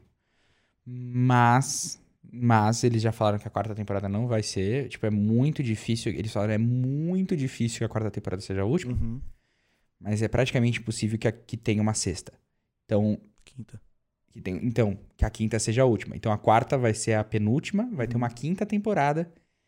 E aí provavelmente acaba. Até porque se a gente for parar pra pensar, daqui a pouco essas porra dessas crianças já Já estão. tá tudo já tá, entendeu? Já estão com 16 pra 17 anos, provavelmente. Provavelmente. Porque começaram com 13, mais ou menos. É. A Eleven começou com Eleven. Ela tinha mesmo 11 anos de idade. 2000 e Essa, 15? essa temporada. É, eu acho que foi. 15, 16. É. Final de 15. É, ela tá com 16. É, É isso. 17. Exato. A Millie Bobby Mais Brown. duas temporadas vai estar com 19. É isso. É isso. Vai encerrar na vida adulta. Nossa, eu vou chorar tanto. eu já sei que eu vou chorar tanto. E filme? Filmes. Filmes eu trouxe algumas coisinhas aqui de gostos pessoais, Manda. de lançamentos do ano. Não anotei datas. Uhum.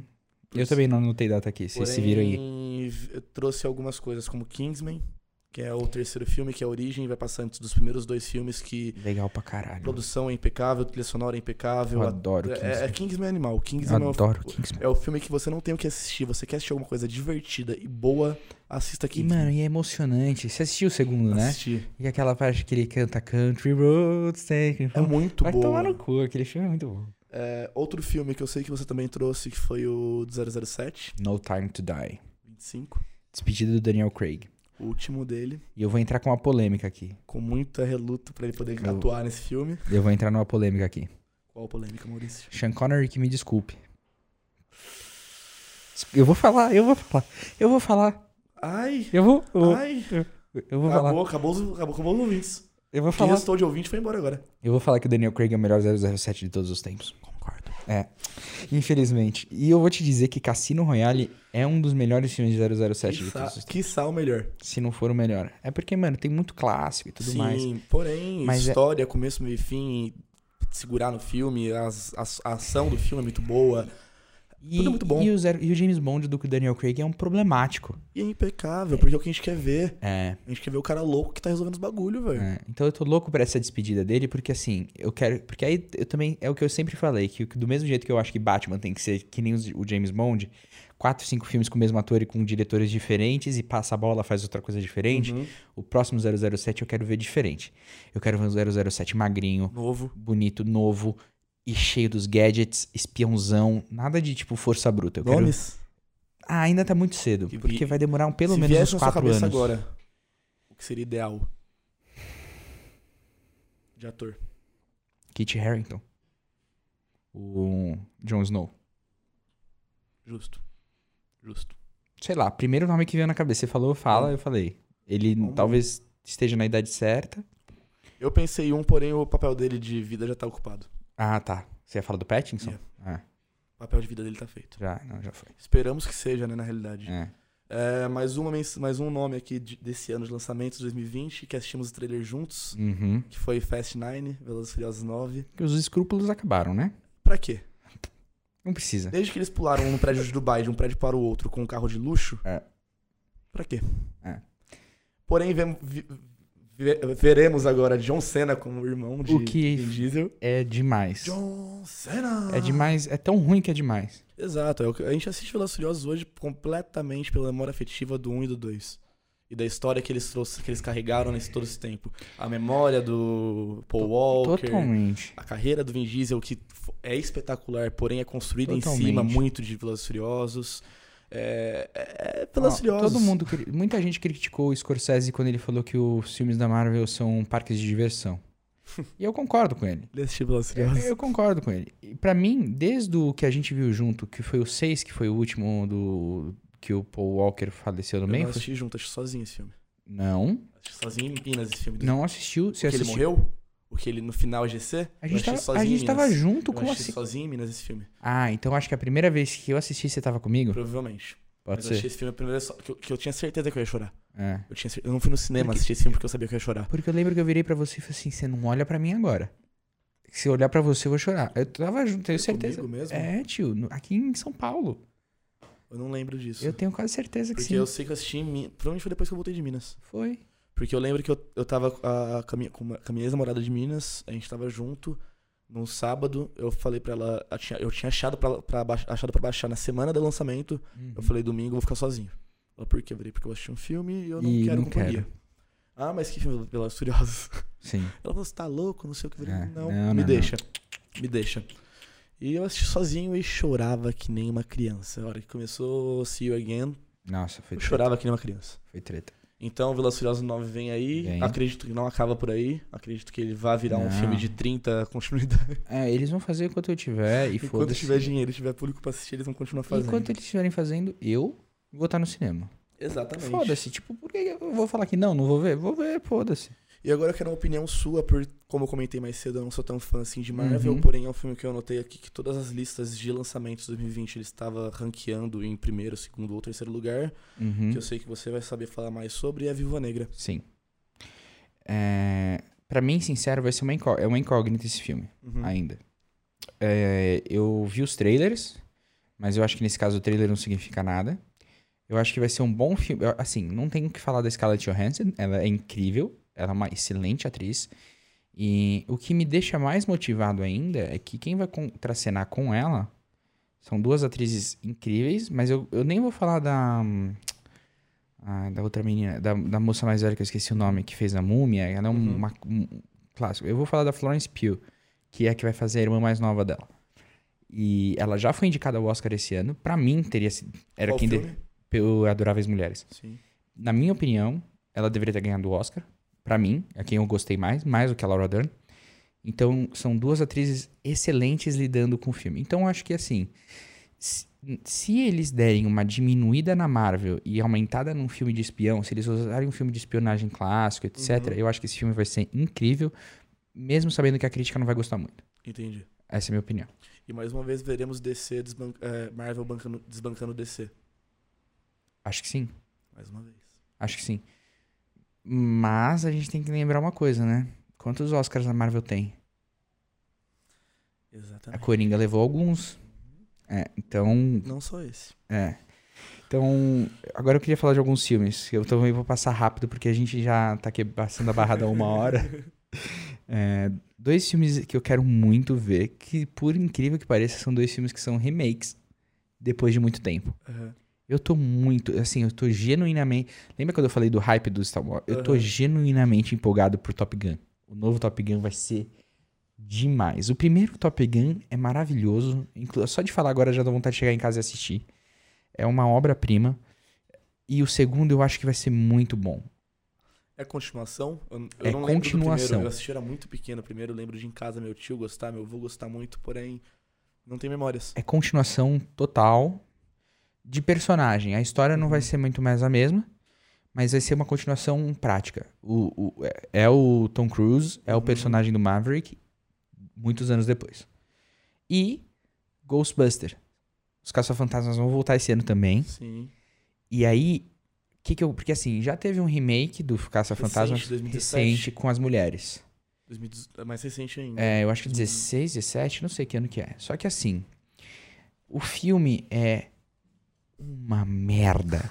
É uma merda, é uma merda. Assim, pra ser sincero, não tem absolutamente nada a ver porque elas são porque por ter feito o casting de mulheres. Não é Uhum. esse o motivo. Não é pelo. Eu, eu sei que vai soar chato, mas a única coisa que salva naquele filme é o Chris Hemsworth, que ele faz um papel de comédia incrível. Mas é, o filme é muito ruim. O roteiro é muito fraco, é baseado em piadas bem rasas. Foi em 2016 o lançamento com as mulheres. É isso. O filme é muito ruim. Então, eles se ligaram que eles têm uma franquia que é muito boa, Muito forte. muito forte, tá na, na cabeça de, mano, muita gente. E o bom de Ghostbusters é que não vende só filme, né? É que Não, nem Star Wars vende, vende tudo. tudo. Mano, vende. Vocês querem. Mano, tudo. não tem como, todo mundo gosta. E a brisa desse filme, não sei se você viu alguma coisa sobre ele. Não. chama Ghostbusters Afterlife. É tipo, muitos e muitos e muitos anos depois que, inclusive, o menino que faz Stranger Things, o cabeludinho, Uhum. ele descobre que o avô dele era um Ghostbusters. E ele vai descobrir o que que é o Ghostbusters, aí ele, tipo, acha na casa dele as coisas. E aí é, tipo, esse revival de, tipo... Aí, aí o negócio, é, tipo, é uma pegada... Se você assistiu... Provavelmente um dos fantasmas que ele vai encontrar primeiramente vai ser do dele. É, eu não sei como que vai ser isso, mas assim... Deve ser interessante. Tem uma pegada Stranger Things com um pouco mais de comédia. Legal. E acho que vai ser, acho que vai ser muito bacana. Bacana. Menções honrosas. É que vai ser em 2021, Que, mas esse ano eu tô no é, hype. Alguns filmes que a gente tem que citar que vai lançar em 2021. É. Porém, aproveitando o assunto. Quer começar? Que eu Quero, um quero falar, mais. eu quero falar de The Batman um pouquinho. É, Só quem vai ficar aqui agora até depois de uma hora vai, vai falar sobre, porque eu posso nerdear. Eu sei que já tá na, na finaleira das pessoas. Quase não falamos de Batman o episódio inteiro. Eu acho que, mano, eu acho que o Robert Pattinson vai ser um Batman incrível.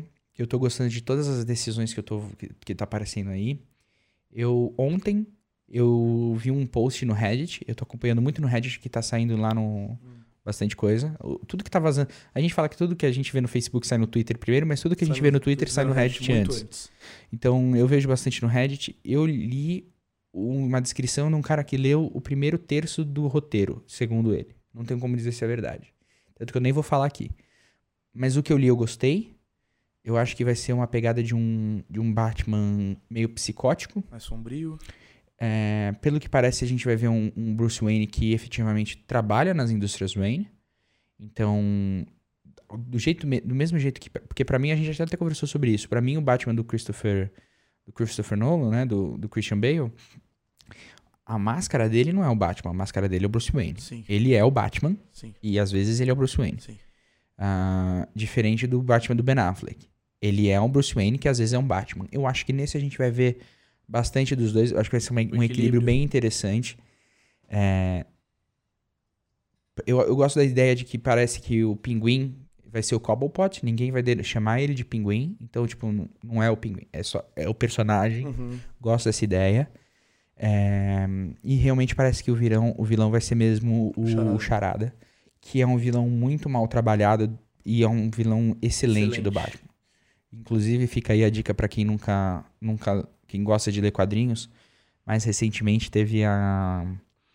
A, a, a guerra de charadas e, pi- e piadas. Que é quando o Coringa e o, Contra. e o Charada viram contra e o Batman fica no meio desse meio político. Inclusive, leiam, porque se esse primeiro filme der certo, Provavelmente o segundo. eu não tenho, não tenho por que o segundo filme não ser baseado nisso. E aí mais você, pro lado político. e aí você trazer, mais- e aí você trazer o Rockin' Phoenix. Aí eu, aí, é, entendeu? É, exato. Então eu acho que esse filme tem muito pra dar certo. É, o meu hype, ele tá baseado na realidade, ele tá baseado no que eu li, não nas minhas expectativas. Eu ainda tenho meu pé atrás, sabe disso. Eu ainda gosto muito da escolha de Robert Pattinson pra Batman, Sim, pra Bruce Wayne no caso, na realidade. sim. Acho uma escolha excelente, não tinha um outro ator no momento pra colocar no lugar, Sim. se for para pensar. Ah, e outra coisa interessante que eles falaram, que a, a relação entre ele e o Alfred vai ser bem diferente do que a gente viu. Desgastada. Vai ser mais- bem desgastada. E assim, como eles colocaram um Alfred novo, é, parece que, tipo, Ego. Conflito de o ego. termo que eles usaram é que assim, você acha que a qualquer momento eles estão a ponto de sair na mão um com o outro. É. E também eu, eu li que o Gordon tem dois pés atrás com o Batman. Então é tipo bem uma relação. Provavelmente tem histórias por trás que não É, é porque o prim- parece que vai ser o ano 1, né? Vai ser meio que, tipo, se não for o ano 1, é o ano 2 dele. Tipo, não. Uhum. Então, eu tô bem empolgado com isso. Interessante. É. Você falou de Batman, já falamos de série, porém preciso comentar que tá muito recente, muito fresco na minha, na minha cabeça, que Uhum. é assistir a segunda temporada de Titans, Certo? que o Bruce Wayne aparece full time praticamente todos os episódios, tanto como coisas na cabeça do Dick, do Rob, do Robin, quanto tanto quanto pessoalmente mesmo, parte física para poder ajudar os Titans e resolver situações. O, nunca vi um Exterminador sendo tão bem representado que nem nessa segunda temporada. Como eu te falei, por fora, colocou o Exterminador do, do Will Smith, que já não era lá essas coisas, no chinelo. No chinelinho, chinelinho, chinelinho. Muito bem trabalhado, muito bem trabalhado o drama em cima dele. De trabalhar a família do, do, Slade, do Slade, de trabalhar tudo em volta dele também é muito bom. Uhum. Então, só pra essa menção honrosa também de Titans, que eu terminei ontem a segunda temporada. Impecáveis atuações também. Boa. Boa. Eu queria, já pra, só pra encerrar e passar por cima, fala de games rapidinho, porque a gente não pode falar de nerd sem falar de games. Games eu vou fazer só alguns lançamentos que eu não, não podia deixar de fora, que eu precisava citar aqui. Sim. É, aliás, eu vou citar dois, você vai citar um. Não sei Uhum. qual que é o seu. É, porque a gente já tem um em comum aí, no, né? Exato, que é esse em comum. É. É, meu primeira, minha primeira citação, a primeira que eu vou citar aqui é o Resident Evil 3, o remake dele. Vai ser lançado no dia 3 de abril. É um clássico. É um remake do Resident Evil 3 de 99, que foi lançado pra Play 1, Super Nintendo, GameCube. Se, se, você não, se você não lembrar, ah, eu não sei que Resident É Evil porque eu você joguei. tinha medo. Não, não, é porque você tinha medo. Eu tinha medo, mas se você falar assim, ah, eu joguei Resident Evil, mas eu não sei que Resident Evil Ou eu foi o joguei. dois ou foi não, o três? Foi o 3. Foi o 3. É certeza que foi o 3. É, outro jogo que todo mundo jogou, assim como Resident Evil, que lançou em 2013, tá vindo a continuação dele agora, que eu sei que você é apaixonado, porém eu não gosto tanto, que é o meu Game of Thrones dos games, digamos Hum. assim, que é The Last of Us, que é um Nossa. game impecável, que tem uma fotografia impecável. É- É um game que não tem o que pôr nem o que tirar, É o melhor jogo de todos os tempos. porém é um jogo que eu não consigo parar pra sentar e jogar. É, eu lembro que quando eu comecei, quando eu comecei, eu joguei Last of Us pela primeira vez. Eu tava namorando com a Carol ainda. E ela sempre gostou do te- da temática zumbi, né? Sim, Até que a gente tava falando de Walking Dead e foi mais ou menos na mesma época. sim, sim. Ela não gostava de jogar. Mas Eu queria, eu queria que ela jogasse pra, pra ela experimentar, mas ela não gostava. Ela passava nervoso. Ela sentava do meu lado pra me ver jogar, por causa da história. Mas é o tipo de jogo que eu também eu gosto de sentar, sentar assistir um gameplay, sentar assistir alguém jogar, porque é o jogo que eu não, eu não tenho paciência pra poder fazer as, as quests, Sim. fazer as coisas que tem que fazer. Então acaba que eu prefiro mil vezes assistir alguém fazendo. Inclusive, eu e a Sasha estamos colocando uma pressão muito forte no Lucas Gata pra fechar, para ele fechar Last of Us até dia 29 de maio, porque já se ele não tiver, dois. porque se ele não tiver fechado, eu e ela vamos jogar essa porra e ele que se foda, tá o ligado? jogo que foi assim foi aquele jogo de terror do Play 4, que eu não vou lembrar qual é o nome dele agora. Until Dawn, que Uhum. foi um jogo que tem mais de 10 finais, é um jogo espetacular, é um jogo Sim. de você escolhe, você não tem tanto controle sobre o jogo em si, porém Uhum. Você tem de escolha de finais. E é um jogo que eu assisti todos os finais no YouTube. Joguei pelo menos 20, no máximo 20 minutos. E é Eu comprei o jogo, joguei 20 minutos e falei, não consigo jogar. Sim. Tá encostado na coleção de jogos e não encosto. Sim. E o último, quero que você fale um pouco mais sobre ele, que é o Cyberpunk 77. Cara, na real, assim, eu sinceramente, quando um jogo vira um hype tão grande desses, eu tenho um pouco o pé atrás. Sabe por quê? Porque é muito difícil um jogo aberto nesse nível. É muito difícil. Eu lembro quando todo mundo falava que o melhor jogo de todos os tempos ia ser o No Man's Sky. Você já viu esse jogo? É maravilhoso, porém é maçante. É maravilhoso, mas tipo, Não dá pra jogar meia hora. eu não, eu sinceramente acho que não vai ser o caso do Cyberpunk. Acho que vai ser do caralho. Mas tá demorando demais. Isso pode ser um lado bom. Eu espero. Eu penso assim pelo Eu GTA, espero. eu penso assim pelo GTA 6. Tá começando a sair tanto vazamento de GTA 6, mas tanta coisa e a Rockstar não confirma nada. E tá todo mundo falando, gente que falou que já trabalhou na Rockstar. Mas a Rockstar sempre foi assim, né? Você lembra do quando saiu? Era o GTA V. A única coisa que a gente sabia é que ele era o novo San Andreas. Então, mais ou menos mal, porque tá diferente. Porque tá envolvendo muito boato de antes de Red Dead 2, tá ligado? Porque Uhum. tá em produção desde que acabou o 5, já começou a produção do 6. Produções como Bully 2 foi pausada pra poder colocar a equipe pra trabalhar no GTA 6. Caralho. Tá ligado? Isso daí é especulações de Sim, sim, sim, de pessoas que trabalhavam na Rockstar, que estão postando lá, estão falando sobre, assim, então, já sabem os, lo- os locais, tá os possíveis locais. Sim. É, pessoas foram contratadas por uma, empre- é, deram depoimento sobre contratos de empresa de games para poderem em locais tirar foto. Sim. Uma menina postou lá que ela ficou durante um mês levando reprodutores de games na região inteira de Miami, Vai ser o Vice City de novo, né? não só Vice City. Você jogou Red Dead 2? Red Dead 2? É. Joguei. Você foi. Não fechei. Não fechou. Eu vou, talvez eu te dê um spoiler, porém Tudo bem. simples. Essa Uma das partes do game ele vai pra Cuba. Ah, não. Já fui e já voltei de Cuba. Perfeito. Talvez eles coloquem Novo México. Hum, na- no GTA. uhum. Pra você poder fazer isso. Então, como é que ele vai trabalhar? No GTA É V, porque dá pra ir da Flórida come- pra Cuba. no GTA V, ele começa no, no Canadá, no assalto no banco, e Ah, vai pra, e vai pra, Santos, É verdade. pra Los Santos. Aham. E gira em torno de Los Santos inteira como uma ilha, como uma ilhona gigantesca. Sim. Nesse eles querem fazer assim como é no Red Dead. Não é uma um ilha, é um continente. Entendeu? Com acesso limitado e conseguir passar de um continente pro outro por mar. Nossa. Então, que nem você falou do Cyberpunk, talvez esteja. de- Quem que é a produtora dele? Você lembra? A desenvolvedora? Não lembro. Talvez esteja demorando tanto pra poder realmente entregar o que tá todo mundo esperando, ser, tá pode ligado? E que nem eu falo, atraso de game nunca é ruim. Eu não sou. Muito difícil ter um atraso de game eu, ruim. não, eu não sou especialista em games. Eu gosto muito, eu sou um Uhum. entusiasta.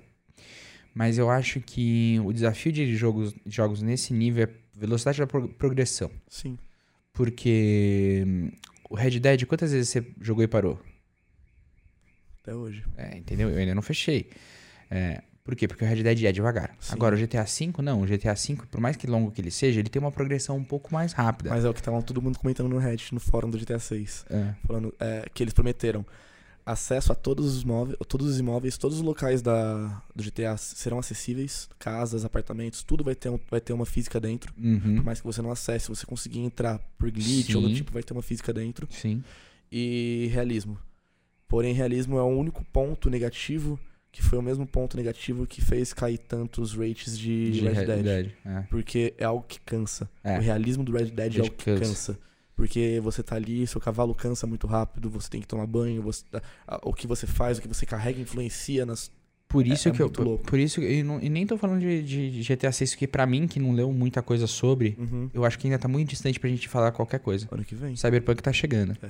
Então, se a progressão do Cyberpunk não for rápida o suficiente em, game, tipo, dentro do Abraço. jogo, Falência. morreu. Você entendeu? Porque assim, ele, por mais que ele seja um mundo aberto e por mais que as- eles vão se desdobrar as possibilidades, principalmente pra você jogar online, um com o outro, Uhum. se a história do game não tiver uma progressão satisfatória, a galera vai largar no meio do jogo. Eles vão lançar online junto com o off, sabe disso? Não sei. Não sei. Porque Precisa ver. É que nem Red Dead. Red É. Dead lançou primeiro para console, esperou estabilizar, esperou conseguir Sim. tá tudo certinho pra lançar pro PC. Sim. Lançou pro PC, estabilizou, lançou pro online. Que nem GTA V. Uhum. GTA V eu lembro que foi um evento em casa o dia que lançaram online. Eu lembro que foi pelo menos umas 5, 6 pessoas, amigos meus em casa pra gente poder criar um personagem, criar uma accountzinha do online e Sim. jogar online. Porque GTA, o GTA 6 só não foi lançado e a Rockstar só não lançou outros jogos além de Porque Red GTA Dead. V é um Porque o GTA. V, en- o online engoliu qualquer outro jogo da Rockstar. Total. A Rockstar tinha planos, isso daí era liberado no Reddit, já que vazaram também, era Uhum. coisa que não podia vazar, mas é documento oficial vazado, de projeções de DLC no modo história de GTA V, Que eles não que eles lançaram. não colocaram pra frente porque o online dava muito mais lucro. É isso. É Então, isso. paciência. E eu quero só citar mais uma coisa. Depois de 10 anos só trabalhando com League of Legends, a Riot vai vir com um jogo novo. É. Um FPS. É, pense na mistura de Counter-Strike com Overwatch. Anunciou hoje. é, tipo, já era chamado de Project A. E hoje eles é, anunciaram um nome junto com, com gameplay. Chama- vai chamar Valorant. Mas é futurista? É, é um pouco dos dois. Tem coisas normais, tem coisas tem coisas futuristas. Tem Que a pod- Riot é Riot, né? Não tem muito o que É, discutir com os assim, caras, que a gente tava falando de cinema mais cedo. Vai todo mundo jogar essa porra. Qual a opinião que você vai dar? A minha opinião é simples. Eu gosto muito de FPS, mas eu gosto de FPS. Bom. Não, eu gosto de FPS padrão. Eu não gosto de arminha que tira laser. Também Eu não gosto de poderzinho que atira com a mão. Tanto que, Eu, eu Call não gosto. tanto que Call of Duty, acho que o Black Ops 2, que é um Hum. pouco mais futurista, Sim. Eu gostava, porém não gostava tanto, porque envolvia muito isso. E eu nunca gostei de Halo. Eu também não. Tá, sabe, tipo. Então, assim, eu, eu vi o gameplay de Alpha, pré-Alpha, se não me engano, que eles lançaram ainda hoje. É, o jogo é muito rápido. Pensa no Counter-Strike. Fast Pace. Pensa ra- Fast Pace. Só que, mano, eu não consigo sentir interesse no negócio. Agora, a única coisa que eu vou falar é o seguinte. Se isso começar a fazer o sucesso que tá todo mundo esperando que faça o sucesso, eu quero ver o que, que a Valve vai fazer. Porque é o seguinte, Vai fazer o Half-Life, que tá devendo faz 30 não, o anos. Half-Life vai sair. Acho que vai sair esse ano ou ano que vem. Mas o, o que eu quero ver o que eles vão fazer é o seguinte, porque eu ainda acho que Counter-Strike é o melhor produto de esportes para as pessoas normais. Eu consigo É o colocar. melhor produto de esporte em geral, eu velho, consigo sentar pensar. minha mãe e explicar assim. Ó, manos. WSAD anda, esse atira. Não, não, nem pra jogar, pra assistir. Tô- hoje a questão do, do esporte, a questão do esporte hoje, pra os caras fazer a fortuna que eles estão esperando fazer, é você passar do player pro, pro espectador, né? E, e o que eu realmente acho que o Counter-Strike é o melhor produto é por causa disso. É muito fácil você fazer polícia e ladrão, 5 contra 5, quem morrer primeiro acaba. Uhum. Basicamente é isso. O resto eu vou te explicando conforme joga. Entendeu? Exatamente. Então, eu ainda sou time Counter-Strike aí e, e- e é isso. E é isso. Acho que. Caraca, hein? Quanto tempo de episódio, mais ou menos? Agora, nesse momento, tá bruto. dando uma hora e 16 minutos. Perfeito, é E, isso. sinceramente, não vai ter nenhum corte, não. Com praticamente uma hora e vinte, Uma hora e vinte. encerramos mais um Foi episódio. muito louco porque a gente falou assim, mano, que que a gente vai falar disso mesmo? Será que vai ter assunto pra gente falar? Não sei o quê. Tá aí, nosso episódio mais longo. Exatamente, mais uma vez, o segundo episódio mais longo. É, O primeiro episódio mais longo também foi só nós dois. o primeiro episódio não foi o mais Não longo. foi o mais longo? Não, o pri- Foi primeiro com o Murilo e com o Deco, mais foi o longo. Murilo com o verdade, Deco, é verdade. É isso. Mas então é isso, pessoas. Me sigam nas redes sociais, Por arroba. Neuguinel em tudo. Podcast Calmo no Instagram, no Twitter. É isso. É, me siga também, arroba mmochon no Instagram e arroba mochon underline lá no Twitter. E, Caso queira participar do podcast, entre em contato. por favor, Estamos sempre disponíveis para opiniões, ideias, todos os feedbacks todos os feedback são, possíveis. são sempre são sempre importantes. Lembre-se de inscrever aqui, você provavelmente está escutando no Spotify. Compartilhe com seus amigos. Ah, vamos fazer esse podcast crescer. E hoje, especificamente, muito obrigado para quem tá ouvindo até agora. Nossa, você que chegou agora aqui aos me manda uma, 17 me avisa, segundos. por favor, que você assistiu até agora. Hashtag, Eu quero saber quem é você. Hashtag inimigos do fim. Inimigos do fim. Que eu quero ver se você, se você realmente assistiu. Então, quem colocou hashtag inimigos do fim, eu sei que chegou aqui. Exatamente. Tá? Lembrando que esse podcast é uma produção de U Project Content House. Se você quiser fazer o seu podcast, entre em contato ypcontenthouse.com.br e ypcontenthouse nas mídias sociais. Vamos fazer seu podcast, a gente tem muita ideia bacana e a gente tá aqui disponível para produzir esse tipo de conteúdo. E é isso, família. Muito obrigado mais uma vez por estar ouvindo a gente até aqui. Semana que vem, terça-feira, meio-dia e meia, estaremos aqui novamente. Valeu, pessoal. Abraço. Tchau!